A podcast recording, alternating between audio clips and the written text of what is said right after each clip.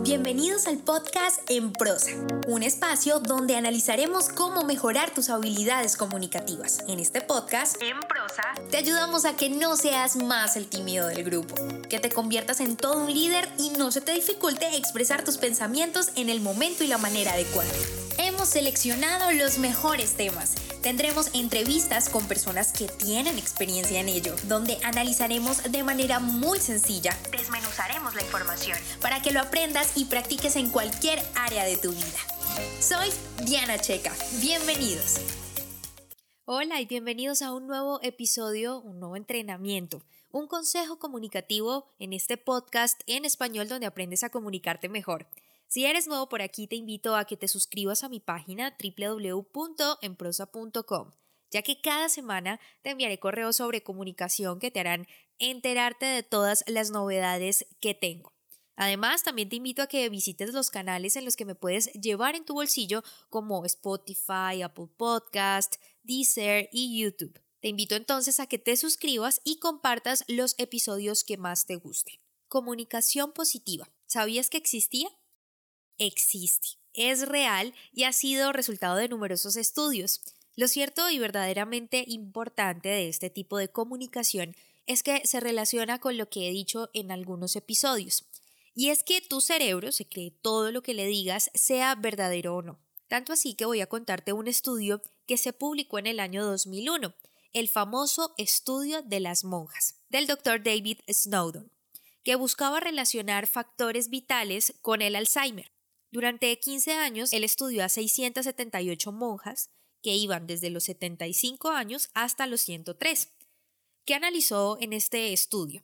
Habilidades cognitivas, realizó diversos exámenes médicos, entre ellos los exámenes de sangre. Analizó que esta muestra, es decir, las monjas, al dedicarse a lo mismo, tenían hábitos similares en alimentación, ejercicio, vivían juntas y en condiciones muy similares. Sin embargo, lo que no era tan homogéneo era su manera de ver y actuar ante la vida. Para ello, el doctor Snowdon analizaba sus diarios porque tenía acceso a ellos y estas fueron las conclusiones que él sacó. La longevidad y la salud de las monjas estaba relacionada. Quienes expresaban sus emociones positivas e intensas vivían siete años más que aquellas que no lo hacían o lo hacían en un menor grado. Si partimos de este estudio, uno de los tantos que te mencionaba hace un rato, que se han realizado sobre el impacto de las palabras en nuestro cerebro, y en este caso particular a nuestra salud y longevidad, hoy quiero regalarte mis claves para tener una mejor y mayor comunicación positiva. Número 1. Palabras. Para empezar a tener una comunicación positiva contigo mismo, debes conocer que existen unas palabras que se han demostrado tienen un mayor impacto o podría decir que son mucho más positivas y que recibe tu cerebro con mayor pasión. Estas son anhelo, alegre, feliz, enérgico, animado, ilusionado, sonreír, activo, entusiasta, orgullo y reír. Sin embargo, existen otras palabras que no tienen esa carga positiva tan alta en tu cerebro y quiero expresártelas. Relajado, apacible, satisfecho, tranquilo y sereno. Ahora bien, no solo debes tener presente estas palabras, sino también aquellas que definitivamente debes evitar porque activan tu cerebro, sí, pero de manera negativa. Estas palabras son enfado, miedo, asustado, asco, alertado, desprecio, vergüenza, envidia, molestia o preocupada. Y por último, las palabras que tienen un bajo impacto negativo. Triste, afligido, perdido y soledad. Así que como primer consejo se busca que cambiemos un poco el léxico que usamos a diario para hablar con nuestro cerebro. Reconociendo lo que nos activa de manera positiva y negativa será mucho más fácil lograrlo. Número 2. Optimismo.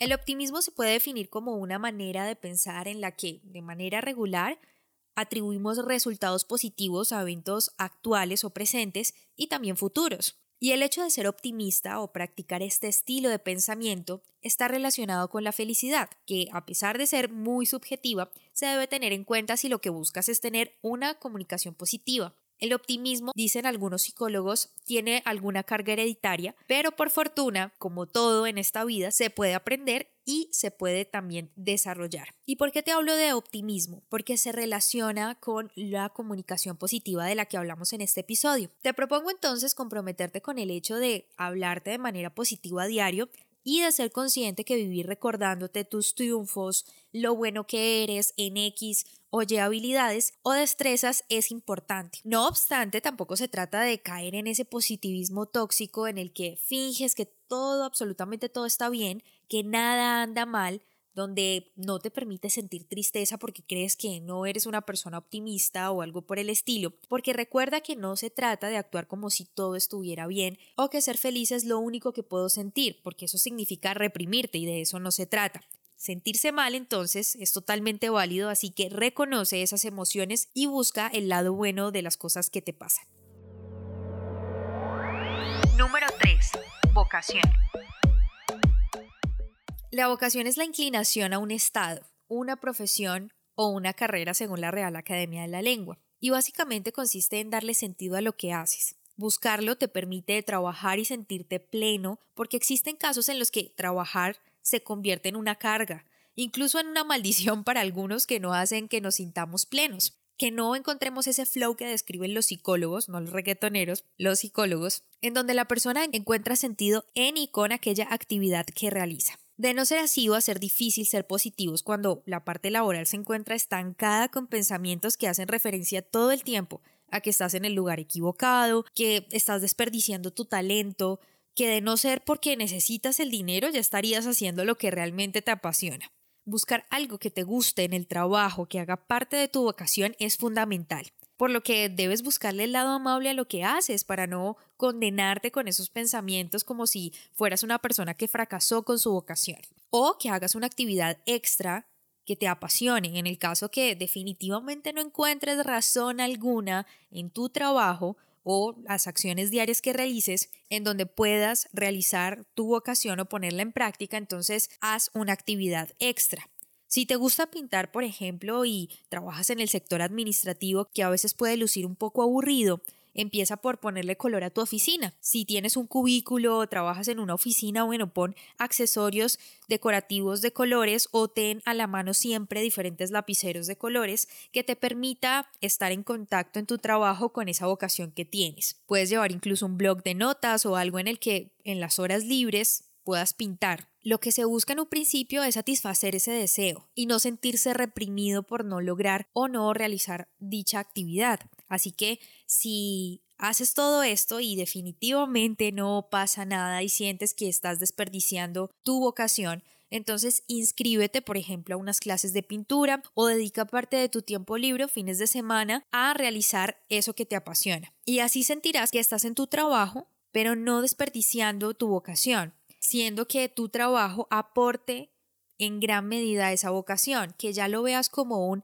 instrumento o una herramienta, por ejemplo, para comprar materiales, para pagar las clases, para un sinnúmero de actividades que vas a poder desarrollar de lo que te apasiona. Ahora, siguiendo con este ejemplo, con este caso de que trabajas en el sector administrativo, pero te gusta es pintar y esa es tu vocación, fíjate bien si realmente esa vocación es rentable, porque pasa mucho que la gente decide definitivamente abandonar lo que no encuentra sentido en su vida, en este caso sería el trabajo, por empezar su vocación. Pero yo te invito a que no tomes decisiones apresuradas, simplemente busques que sea rentable esa pasión. En el momento en que sea rentable esa pasión, puedes tomar la decisión si dejar o no tu trabajo, pero no antes. Date el tiempo de buscar cómo puedes monetizar esa vocación para este ejemplo. Y lo digo porque muchas veces quieres dejar tirado todo y hacer lo que te gusta, pero también tienes que ser consciente que después puedes arrepentirte y decir, bueno, yo tenía al menos mi trabajo y podía pagar mis cuentas, todo este tipo de cosas que tienen los emprendedores en un principio, donde justamente por arrancar no tienes el suficiente dinero porque tienes gastos y un negocio cualquier negocio que sea, por más de que te guste y por más de que te apasione, necesita dinero. Así que no tomes decisiones apresuradas. Y por último, y no menos importante, date la oportunidad a diario de practicar. ¿Qué vas a practicar? Decirte cosas bonitas, pararte frente al espejo y repetirte palabras que refuercen tu autoestima.